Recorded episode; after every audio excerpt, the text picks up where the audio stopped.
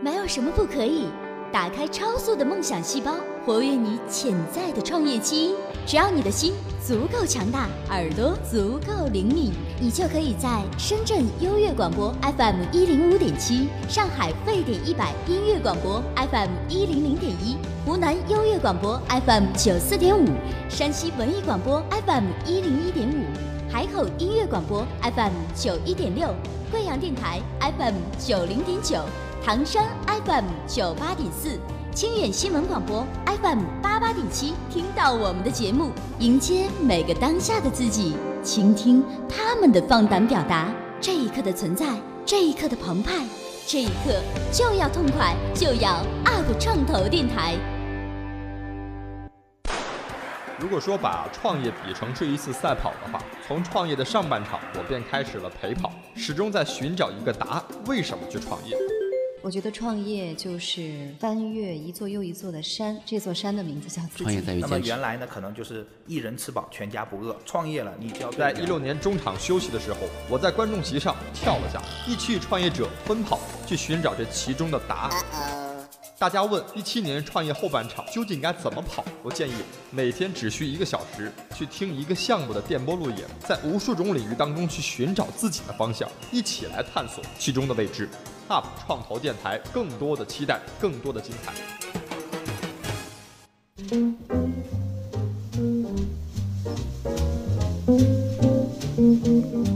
大家好，欢迎来到 UP 创投电台，我是张庸。最近哈，这个得闲的时候看到全国的天气哈，不只是只在北方，全国天气都有一个很大的问题，就是雾霾太严重了。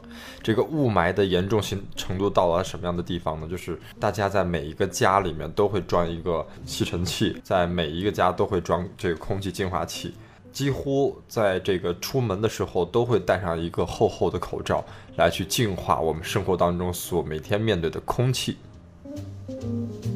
雾霾如此严重，哎，我们再想一个点，雾霾这么重，它会对我们每天吃的这些蔬菜、庄稼、粮食有影响吗？它们不需要呼吸吗？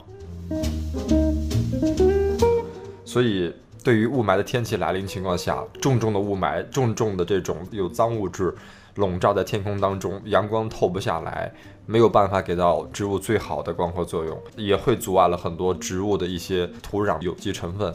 造成了很多重金属，所以这样的食物到达我们这个时代，你真的敢吃吗？等等等等，我们从雾霾的话题切入，在整个食物的光合作用，它的生物链当中，会不会受到这样恶劣整个生态环境的影响？这成为我们今天最关心的一个话题。今天呢，我们的。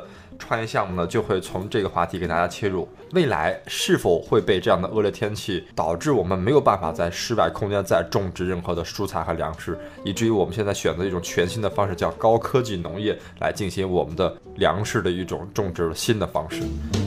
今天呢，我们正好请到这样一个项目，叫喜翠植物工厂，它就在这一块儿进行一个提前的布局哈。我们请到他的副总裁蒋晶晶蒋博士来到直播间，跟大家来分享他的项目。蒋博士你好，呃，主持人好，大家好，我是植物工厂创始人蒋晶晶。嗯，呃，刚刚张勇老师讲到呢，就是说这个雾霾清晨的情况下，人都得戴口罩，那植物怎么办呢？植物它还能呼吸不？嗯，我想说。雾霾那么重，阳光都没了，谈何呼吸？是，那植物都受不到太阳光了，因为太阳光都被雾霾挡住了。嗯，那植物其实都已经很难长起来了。如果说天天这样的环境，我觉得，嗯，大家不但没有肉吃，没有菜吃，可能连粮食都没得吃了。嗯，所以我们这个项目就叫做植物工厂，就是说我们在这种恶劣的天气下，我们在这个土壤污染、空气污染的前提下，我们怎么还能够吃到这个健康、干净的蔬菜呢？那么我们就把植物的这个生长环境搬到室内来，让植物在一个空气过滤过、水净化过的环境下生长，让大家吃上干净健康的蔬菜。是的，所以你看，究竟什么样的方式，用什么样的新的技术能够解决？我相信空气治理是一个必然的问题，但整个随着人类的发展和前行，社会的发展和科技进步，整个这个生态环境和空间。还会遭到进一步的恶化，因为这是一个趋势嘛，对吧？我们不希望有这样的趋势。是，呃，当然我们都不太希望。所以，呃，我们也得做好下一步的功课，包括我们有可能想不想的地球最后的那一刻真的无法居住的时候，会迁移到其他星球的时候，没错会不会我们就完全缺失了食物呢？所以这也这也是我们必须要去思考的话题。所以人类总会给自己布局下一个目标，再下一个计划，对吧？没错所以没错未来对于食物，对于这个蔬菜的种植，会不会就是喜翠的计划呢？没错，因为喜翠这个项目的初衷呢，它就是这样子，无论地球有没有污染，当我们人口增加的时候，嗯我们地球上的资源是有限的，是，我们有一天大家都要搬到火星上去住，或者说其他星球上住，那这个星球上可能一开始没有食物，那怎么办呢？我们就要自己创造一个植物生长的条件，是，我们能够带着食物自己去任何一个地方，沙漠也好，海上也好，这个外太空也好，自己去居住。那喜翠植物工厂它的雏形呢，就是说来自那个太空计划。之前呢是在 NASA 的时候。呃，一九九五年的时候，NASA 启动了这个太空登月计划。那么他们在南极呢，开始就是说制作这个我们能够带到火星上去的一个植物生长的这个、这个自循环系统的雏形。嗯，后来呢，我们呃跟美国的科学家合作，也是把这个项目呢，就是说从太空落到实地。假如说有一天这样子了，假如说像我们目前这个情况，雾霾已经非常严重了，嗯，那我们就已经能够吃上这个健康的蔬菜了。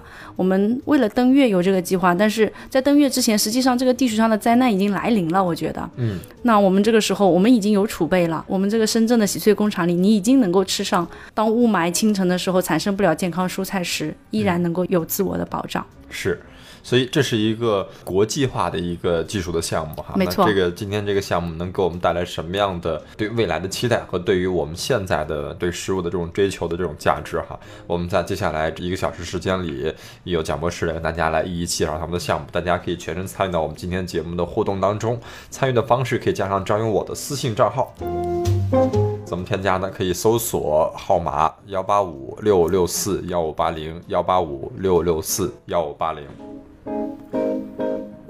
跟我一起聊聊关于对于这个新兴的这种植物养殖方式您的看法。不过今天在开场之前，我们要进入一个创业者的快问快答环节，毕竟是一个创业项目，我们要进行一个穿着综合素质的一个挑战。我们请蒋博士接受挑战，可以吗？可以，好，马上进进入这个环节。欢迎进入创业者综合素质大挑战。挑战要求快速回答主持人提出的各类问题，鼓励真实回答。以下问题纯属娱乐，接受挑战不可反悔。好，我们进入今天的环节问题挑战。第一个问题，您的星座是？水瓶。呃，水瓶星座，那你对自己的星座的认知，你觉得自己是个什么样的人？特立独行，怎么去形容呢？嗯，就是有自己的想法，不受呃太多的约束吧。对那，如果你的想法特别的这个固执的话，你跟、嗯呃合伙人、跟你的投资人发生一些无法合并的意见的时候，你会怎么办呢？嗯，特立独行不代表偏执，好不好？对，因因为处处理事情也是呃客观处理吧。我觉得大家基本上呃对一件事情的看法都会有一个契合点。嗯、当你完全不一样的时候，就听双方的意见。嗯嗯、看看谁的更客观一点，谁的更利于整个事情方向的发展。怎么定义创业这个词儿呢？呃，创业首先必须得创新，嗯，就是说这个事情是值得做的，这个事情是有市场的，市场推动的，它是有需求的。那我觉得你能够把它实现出来，这是一种创新，这是一种创业，嗯，能够给到社会带来好处的，嗯，它是一个大趋势的，必须是这样子的一个东西，它才值得去做这个创新和创业。明白。你是第几次创业？第一次那你之前是做什么的？啊，我之前一直是做研究的，我是硕士、博士以及博士后期间，我都是做蔬菜学的研究的。所以这个项目呢，也是呃做这个蔬菜的种植以及它的一个商业化的过程，也是我自己所学的东西的一个商业化的落地。嗯，嗯，特别有意思。对嗯，，那你这个从研究理论性的到实践性的创业之后，你的阻力大吗？我觉得我适应的还是蛮 OK 的，嗯蛮有蛮 OK 的。我也很享受这个创业的过程，然后现在也是对整个项目是非常乐观的。嗯，那对自己的这种对项目的整个满意度打分的话，零到十分你会打多少分？项目满意度目前的话，呃，可能还很多事情还要继续去做，可能我会打个八十五分吧。嗯，对。如果选择一个明星去做我们的这个产品代言人的话，你会选谁？嗯，汤唯吧，嗯，为什么呢？她的形象特别的健康，然后他也是一个特别努力的一个、一个明星。嗯对，嗯你觉得创业当中对你个人挑战最大的一件事情是什么？呃，如果说单纯这个项目来讲的话，呃，我认为还是说，因为目前我们是处于一个市场推广的阶段，那我我觉得市场推广的这个结果尚待认证，我会认为它是我目前项目面对的最主要的。呃，可以说挑战也好，机会也好，或者说要做的最主要的事情也好，嗯嗯，对最讨厌投资人问哪个问题？我从来不拒绝别人问什么问题。其实，OK，好，那我问你个问题啊，看你怎么回答哈。嗯，这个一七年了哈，嗯这个新的一年已经开启了哈。对去年给自己拿了多少年终奖啊？年终奖是我要给我的伙伴们发。自己也得拿吗。嗯，投资人会不会问这样的财务问题呢？啊、会会会会，嗯这个问题，我相信你都肯定不想回答的。不会，我觉得伙伴们很努力，他们应该得到他们应有的回报。对，是的，是的，一反正这个定是这样子。对对，所以你给伙伴们这个发年终奖的时候，对，这个伙伴们的这种脸上的表情还记得是什么吗？呃，开心啊，嗯对啊，当然是，就大家会很有期待吧，就觉得自己付出了很多努力，应该是得到一种肯定。其实主要是这种，对，对，所以你平时跟这个小伙伴经常玩在一起吗？嗯，还 OK 吧，因为其实呃很多事情大家一起做，平时在一个办公室。来，最后一个问题，谈谈你的梦想是什么？我的梦想，目前来讲的话，我就是希望在这个人民健康的这个事业上，能够做出一定的贡献。太伟大了，谢谢你。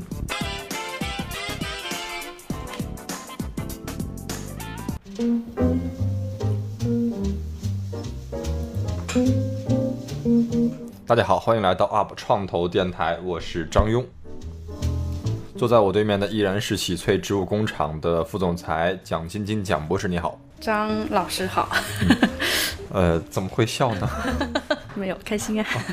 开心就是你做了一个很伟大的一个事业，是吧？好，就谈到这个高新的这种科技的农业啊，嗯我相信是大家都比较关心的一个话题啊。究竟自己的子孙后代未来能活得怎么样，全靠我们这一代了啊。所以，我们能不能给他们提供一些比较优质的一些解决方案啊？我们今天先来分享一下，先谈一谈这究竟是一个什么样的一个技术吧。这个技术的话呢，我们称之为一个智能控制的植物精准的生长系统。嗯对，因为它不仅仅只是说，呃，一个简单的，可能大家平时听的比较多的叫做水培技术啊，或者说温室生产啊这样子。但实际上我们的话呢，就是说，呃，糅合了这些技术里面的所有的优点，把它集大成，嗯，放在一个呃封闭的空间内。比如说，我们会进行一些呃旧厂房的改造，把这个旧厂房呢改造成一个植物生长的空间，嗯呃，控制这个植物生长进来的这个水分，嗯对这个水呢进行检测，看它这个水里面呢是不是符合这个植物生长所需要的，是不是有污染？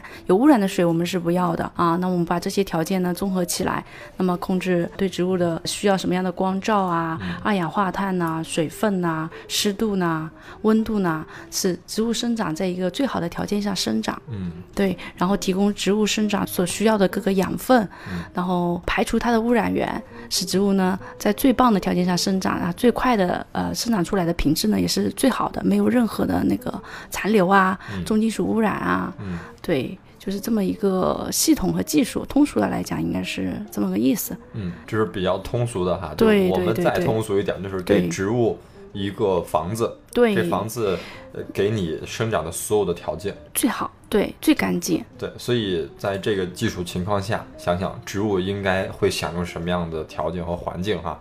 那植物生长需要什么，是不是就我们就给它什么？啊，没。错，没错。那跟我们来聊聊看，究竟植物它需要什么，我们就给它什么。对跟我们来聊聊，就是您是专业的哈，植物究竟在生长过程当中它需要哪些东西，我们在里面给它补充了什么东西？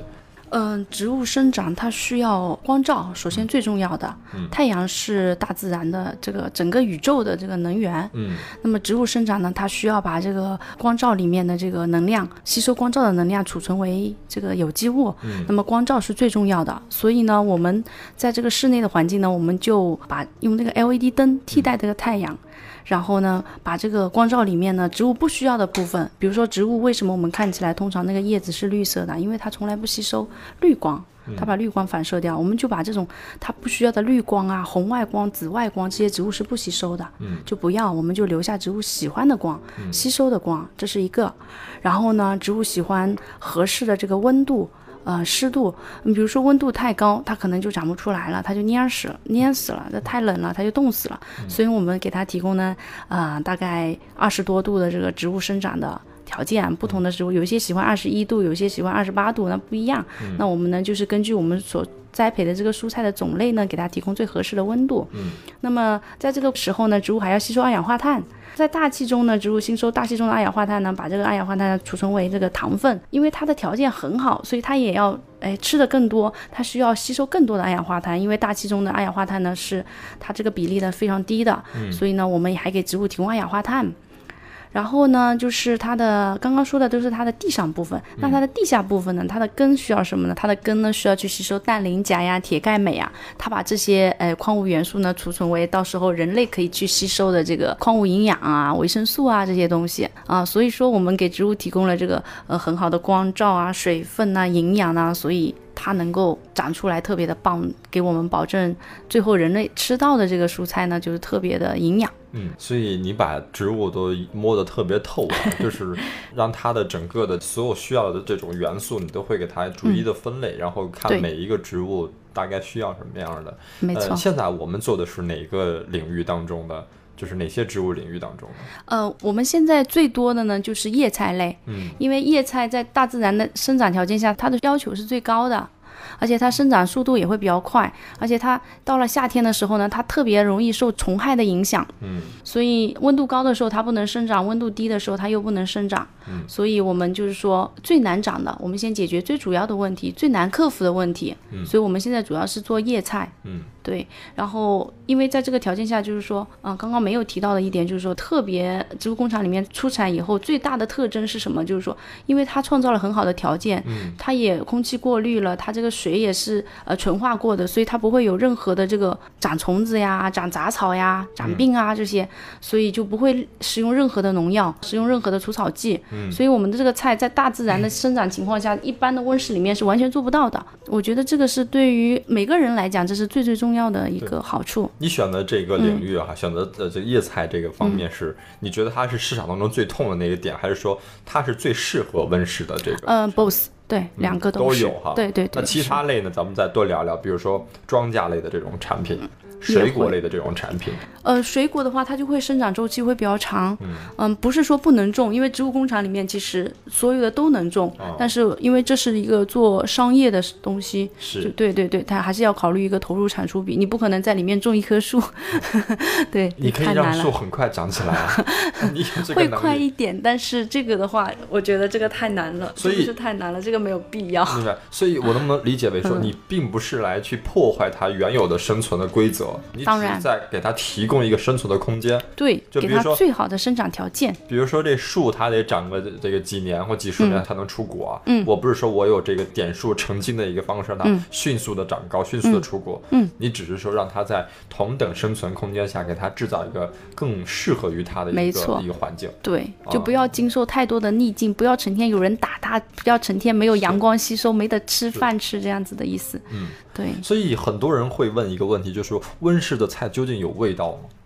呃，其实这个有味道的话，就要回到这个呃阳光了，回到我们最初的这个雾霾的问题。是为什么菜没有味道对？因为它没有把这个呃有机物很好的这个存下来，嗯没有吸收足够的二氧化碳，没有足够的光照。因为植物它生长呢，它就像我们人一样，我们吃下去以后。哎，我们吃的多，吃的好，我们就能够长得壮一点，对吧？那你如果说吃都吃不饱，阳光都不够，那这个菜自己固性作用都已经消耗掉了，所以它就没有那么多好的东西存下来。专业的术语叫做可溶性固形物。当你的可溶性固形物的比例低的时候，你的水果就不会甜，你的菜就没有味道。嗯，那我们呢，就给它创造了一个很好的条件，让它有足够的这个这个能量去存储下来。嗯，以最后回到就是说，我们大家能够去品尝到，而不是被它自己给消耗掉了。嗯嗯。对对。所以其实是大家觉得这个菜没有味道，不是说它是在温室还是在哪里种，是因为整个它生长的环境吸收不到足够的营养。明白没错，没错所。以其实你看，雾霾越重的地方的人的这个口味越应该是用什么辣椒啊什么去调配出来的，对吧？是的，没错就。他没有办法吃到这个食物根本的自己对对的味道。对对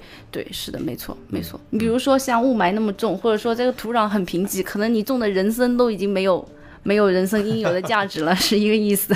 是对是，所以呃，我们做的事情其实是给它还原了最真实的味道的一件对事情。对对对对。那另外，现在我们做的这个叶菜有多少种类呢？在我们的厂房里，呃，我们现在有二十多种。二十多种。对啊，就是二十多种，它都是我们平时能吃到的那种。对，像生菜类啊、白菜类啊，然后像菠菜啊，好像我我能我能数得上来都没有二十种哎。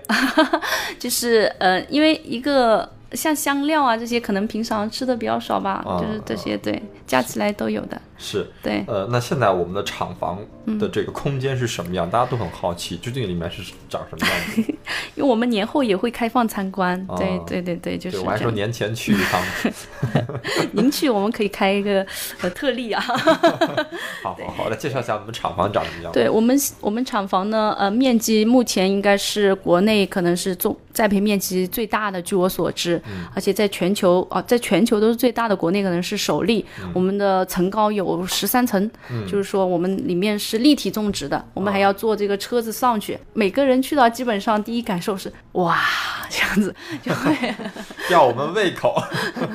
对，可以去呃对，看一下，们改天体验一下听众。去体验一下啊，没有嗯问题，是对对嗯，是是是那。里面是还有什么具体的这个？嗯，因为我们现在建的是国内第一个，也是首例。然后我们做的呢，也是一个植物工厂的旗舰店。啊、除了感受这个现代农业植物生长的方式以外，呃，是怎么样自动化播种啊？怎么样就是全控的条件下让它生长，大家都可以去感受到。然后呢，我们还有就是说，包括了这个它配套的这些包装啊，嗯、存储啊，呃，灌溉啊这些区域都是呃完备的。然后另外的话呢，我们也有一些呃体验的方面，就是说，哎，沙拉是怎么拌出来的，西餐是怎么制作的，我们有配套的厨房、接待。会议都有特别的一个综合嘛，就让大家在体验现代的农业同时，知道这些东西是，嗯、怎么样种的，也是怎么样可以吃的，嗯，正确的打开方式是什么样子的。明白哈，我们嗯特别期待在植物工厂邂逅各位哈。好，这个板块来到这里，下半段见。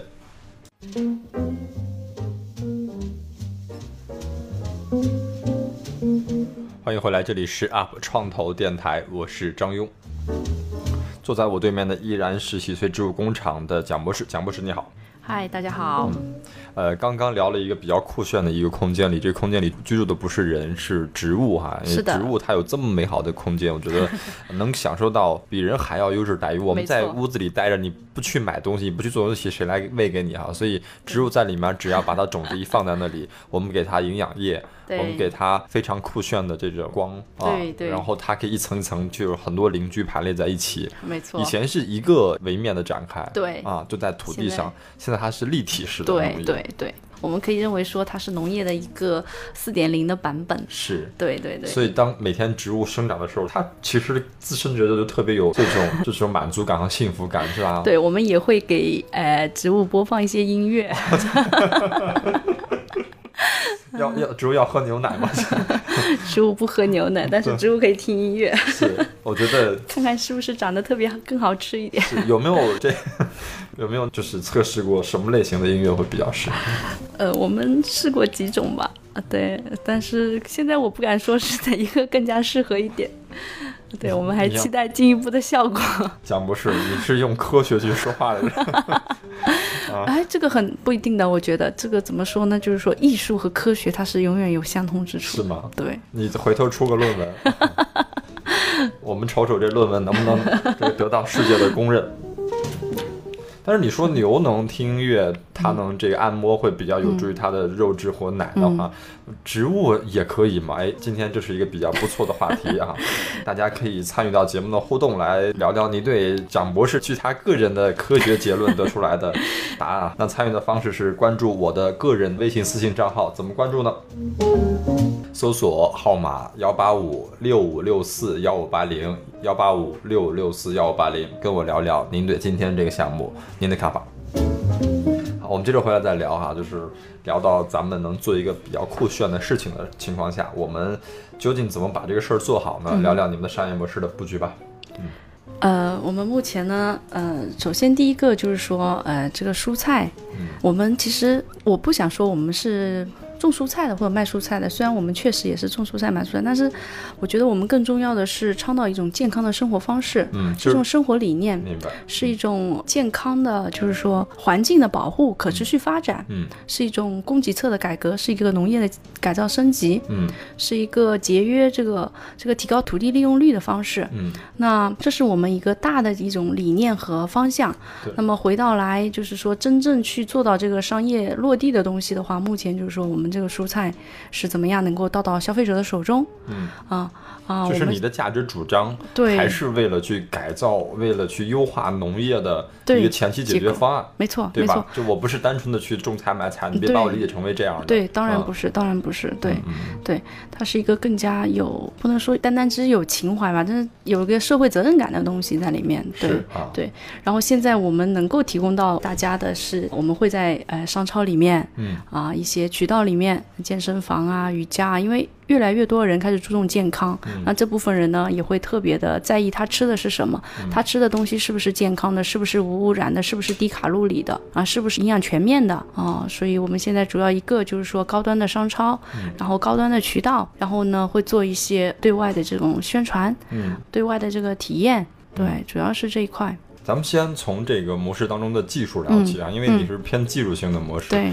这个技术难度大吗？现在技术的普及程度在中国高吗？啊、不高，嗯。所以这也是我们一个责任，就是说我们要让这个东西首先在它最需要的地方，呃，人最多的地方，蔬菜最少的地方，呃，污染最重的地方，先去推广啊、先让这里的人能够急迫的哎去改变他们这个所要面临的问题。所以这个技术在中国来讲，拥有它的人不多吗？啊，不多，嗯对，它是有一定的专业门槛。啊，就必须是博士类的才能干这啊，事儿。那倒不是，对，经过一定的培训都是 OK 的，就是是说操作层面，对这，种技术有在往上的突破的这种空间吗？还有是还有吗？，对，有，当然有不是。完全开发完整的一个技术。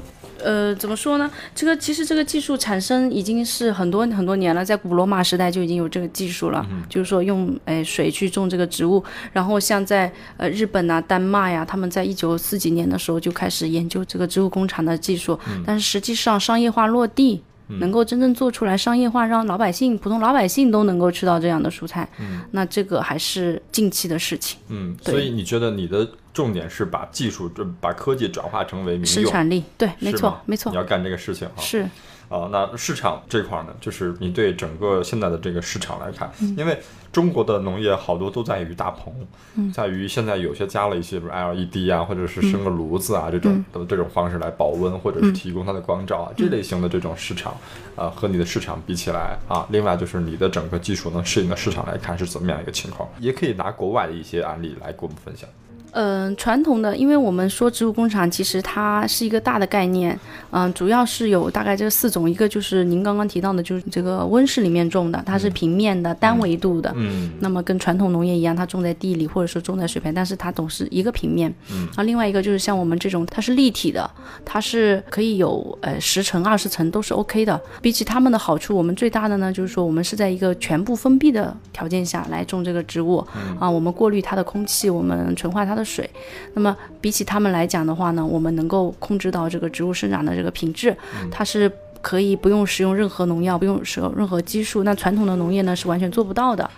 然后呢，我们这个土地利用率也特别的高，就是说在这个技术上面，那传统的农业它就是占地面积很大，对它的产量呢还受天气的影响。像一般的这种温室的话，如果水培温室来说的话，在南方的话，一年的一年呢，它实际的生产时间可能只有半年，只有六个月，嗯因为其他的时间要不太冷，要不太热，嗯，对，就是说我们有这个技术的优势和门槛，嗯，对，所以就是特殊环境下，还有一些地理位置当中比较稀缺的位置的嗯这种地理位置比较适合你这种产品。没错，嗯嗯嗯。没错。所以，那你的这种市场的这种大概的份额，大概的这个市场的广度大概有多大？有有统计过吗？目前的话，我们是这样子一个思路，因为我们的菜呢都是新鲜采摘送到这个啊、消费者手里面，所以基本上呢只定位于就是说哪里需要我这个菜，哪里就再继续建这个植物工厂，啊，就是当地配送，明白哈。嗯、新鲜采摘，我们再问到一个话题，就是你的客户，嗯，因为虽然说你是输出一种，比如说解决农业和解决现在政府一个很大的问题的这种输出的价值方案啊，嗯但是你的受众应该是为你直接买单。那有一种也可能是，比如说呃资方或者是未来政府的买单，那有一种是 C 端的买单哈。那我们呃两个分别来谈，我们先谈 C 端吧，大家比较听得明白，就是 C 端的买单情况，C 端能够享受到它的这样一个情况是怎么样的？因为我们项目的话也是一五年才刚刚开始启动，所以我们现在这个落地的情况呢也是刚刚开始。在一七年的上半年的话呢，我们会呃这些渠道就会开始铺开，然后 C 端的人也开始会享受到我们有网上商城、有站商城，然后官网也都可以订购。嗯嗯嗯，对就是自有渠道。对，自有渠道 C。端大概现在的这种销售的方式是什么样的人群会买的比较多？嗯，一般来讲还是比较年轻的消费群体，然后是非常注重健康的那一部分人，对。但是会越来越多，而且现在不管你是呃三十岁也好，或者说五十岁也好，二十岁也好，其实都非常喜欢这个东西本身，都觉得吃这样的蔬菜是一件很炫酷的事情。是啊，另外一端哈，就是比如说政府端或资方端哈，那他们跟你合作的这方式和合作的这种空间，大概有什么样的一个展望？呃，如果说资方端的话，因为这个项目本身是农业高科技项目，嗯、其实农业高科技的项目特别的少。基本上农业，中国虽然是农业大国，但是农业里真正能够高科技的、能够落地的农业项目并不多，所以资方也好，政府也好，都会特别喜欢，因为它是一个民生产业，一个对对对，所以你的这个重点是跟政府来落地每个当地的，因为你需要地嘛，对于是这种。呃，需要的地不多，但是可以解决当地的很多问题，嗯嗯嗯没错。嗯，比如呢，就是嗯，土地利用率可以提高啊，然后带动农业这个农业从业人口的这个年轻化、现代化、嗯、高科技化，因为现在的。呃，人口越来越多的同时，老龄化越来越严重，对。然后真正愿意去做农业的人特别的少。嗯。但我们这种高科技农民，其实每个人都会觉得成为一个高科技的农民是特别特别棒、特别自豪的一件事情。对对对。所以你看，现在农村大部分年轻人都会到城里来务工了，对很多庄稼地都被荒在那里。没。错没错。所以是不是用这种方式可以解决当地的一些没错。这种农业化升级的进程是的，是的，农业要改，蛮值得思考的一个对对对，改造升级，嗯，这也是未来的趋势。嗯，好，这个板块我们聊到这里，下个板块我们接着再聊，下半段见。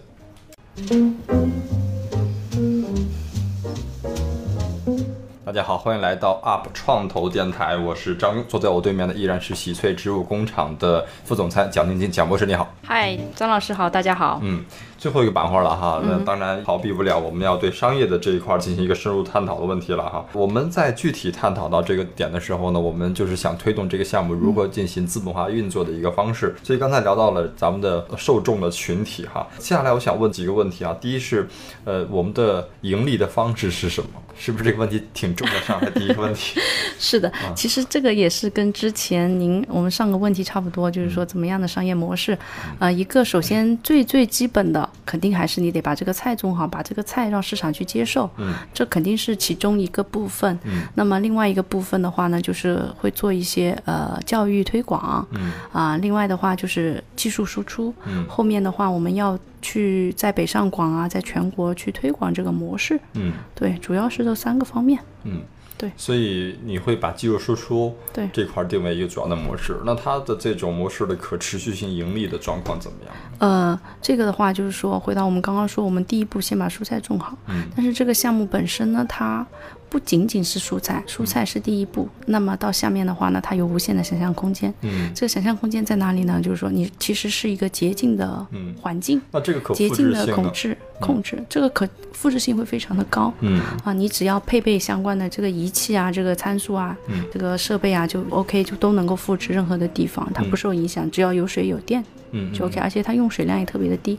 那么我们后面呢，可以呃种植一些高附加值的药用植物，像美国他们已经启动，就是说做这个啊商业化的疫苗的生产，那这都是我们后期非常有潜力的部分。嗯，而且我们现在的投资人啊，像华大基因，他们有非常良好的这种基因研究的背景，那跟我们结合起来的话呢，就是说把这个项目呢会推到更加深层次的一个上面去。所以我理解，蔬菜只是你第一步的一点零的这个这个试验的版本，未来可以做药材，可以做各种各样的关于这个生物的这种的一些生长的东西。对对对啊，所以你会偏技术成为你最主要的部分，你不会考虑现在太多的这种盈利，对吧？就是说这是一个你的一个思路对啊。那另外一个点就是，现在既然做一点零版本，我想一点零版本也是打你品牌的最重要的一个部分。嗯没错那大多数人买蔬菜，他们通过的方式肯定是这个直接跟农场合作哈、那他对于比如说新兴的这种新技术植物的品牌认知、技术认知和接受能力来看，咱们的营销的体系、营销策略是怎么样布局的？呃，现在主要还是去打一些高端的商场，比如说你不会在一些很低端的超市里面看到我们的菜，因为这个永远是定位在非常好的产品。渠道选择是第一块、对对对，没错没错。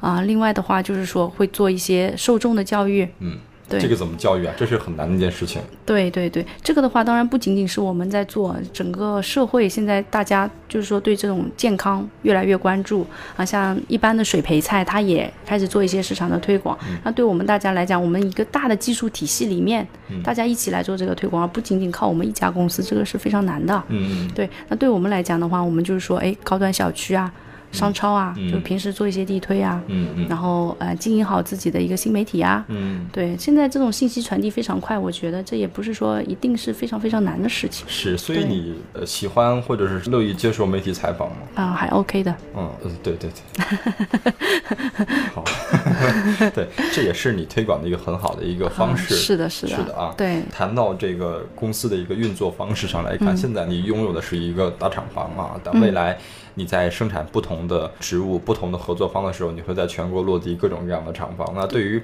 你整个的公司的这种管理体系，包括管理、包括植物的管理模式来看，嗯你怎么样能形成未来的成倍增长和快高复制化的这样一个速度？对，嗯、这个的话可能要多方面考虑啊，它涉及到一个呃资金啊，嗯一个人员呐、嗯一个呃总体的管理策略啊这些方面。那我们的话呢，就是说有一个三年的布局，嗯，比如说我第二年我要在新建。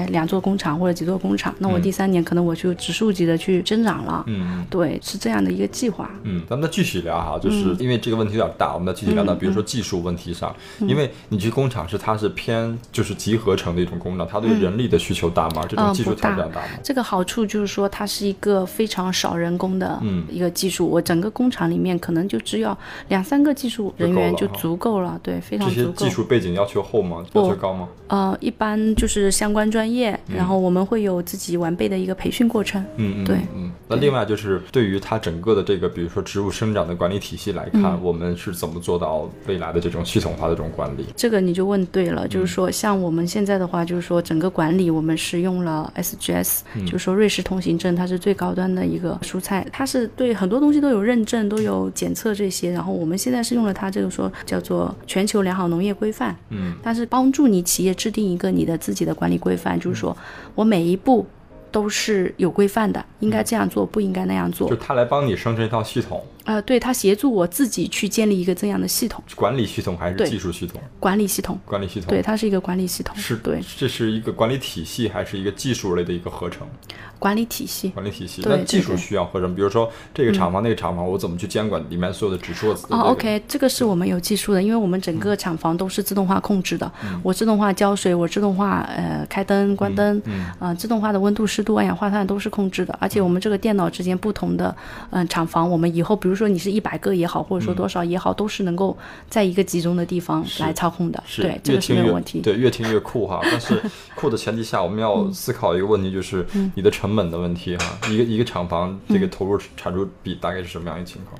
呃，这个的话，就是因为我们现在是第一个植物工厂，所以前期的成本会更高一点。嗯，那么后期随着这个呃复制越来越多，那么有规模化的效应，这个成本会越来越低。嗯，所以你觉得你的成本这块儿哈，嗯就是现在来看，它是一个什么样的一个量级？千万级的？嗯、是对对，前期投入是有千万级。平算还是按照什么算？我们现在是一个三千平米的这个工厂，嗯嗯，对对，大概千万级别的投入。嗯，千万级别投入。对那对于未来的这种，比如说更加的市场化应用，或者是会越来越低正化应用会低。对对，每个工厂可能至少可以？我认为应该是在百分之十到二十递减是没有问题的。嗯，对。所以随着你的数量开好之后，你会慢慢的去把成本降低。没错你成本最大的一块是什么？嗯，成本最大的一块其实没有最大的一块。之前的话，植物工厂这一块其实大家比较揪心的是这个能源的问题、能耗的问题。嗯，但我们的技术已经能够控制到在一个相对比较低的比例了。能耗是指电电耗。对对，电耗电耗，没错没错。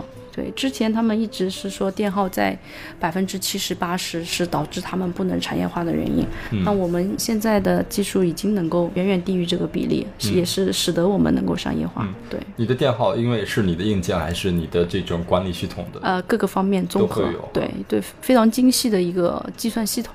对嗯嗯嗯。那你现在是因为做蔬菜嘛？我们想问一下，这个蔬菜的价格和市场当中这些价格的定位来看，咱们是一个什么样的区间？咱们跟现在超市里面的这种高端蔬菜嗯差不多，就是比如说现在可能比较贵的是有机蔬菜，嗯啊，咱们的定价可能跟它会比较接近，但是我们这个品质的话，就是说比他们还有更严格的质量保证，嗯因为没有这个污染呐、然后完全是免清洗的，因为我们这个菜都是没有尘的、没有菌的这个环境下生长的，所以它。你都不用去洗，你洗可能还洗脏了。嗯对你摘了可以直接吃，嗯所以也没有营养流失，嗯，特别特别的好。对这种还是蛮酷的哦。是的，你可以直接摘来吃，就是很干净，你不可能在蔬菜叶子上找到一个什么石头啊、灰尘啊。是，所以你进去的每个人都要全副武装。呃，没错，没错，是是，我们不允许外面的人会带一些虫子呀，或者说花粉啊什谁会么进去。带虫子进去？不是说你从热带雨林出来，你就会带虫子进去，好吧，你这个想象空间点儿，这这个挺大的，这个是有可能有的。有是吧？对对，特别在南方嘛，对对对对对对，所以你的严格控制工厂里面应该是很干净的。对洁净空间，对，没错。是我们大概了解一下大家暂时能够听得明白的一些这些商业的部分哈。那我觉得这些商业部分下一步您的发展是什么？给我们来规划一下，有哪几块可以用到您的领域当中，有可能跟你产生合作的？呃，目前二零一七年的话，我们会有一些融资计划。我们二零一七年计划在落地两座工厂，嗯那么可能会在大城市，嗯啊、然后也会有一些融资的需求。然后合作的话呢，我们现在就是说，呃，大健康产业这一块的，然后地产这一块的也是 OK 的，因为他们会考虑，比如说在小区里面建呐、嗯然后大公司，哎，我要给员工提供一个很好的这个食品条件啊。像谷歌的话，已经跟我们美国的合作方已经在合作了。他就说我就是在我的食堂边上建一座植物工厂，专门给我的员工吃。嗯对，就是也是特别特别的酷。像这几块都是我们希望有合作的。嗯，明白。就是我们抱有这样的一个伟大的一个计划哈，我们来寻找更多愿意参与到这个没错未来计划的一个合作方哈。是是我们非常感谢蒋博士今天做客直播间来分享您的项目和您对于未来农业制造的想法，感谢您。谢谢谢谢谢谢谢谢大家。希望早日能带领听众，能带领我们的梦想，能够继续潜入到咱们的西翠里面进行深入的这个了解。谢谢你，谢谢谢。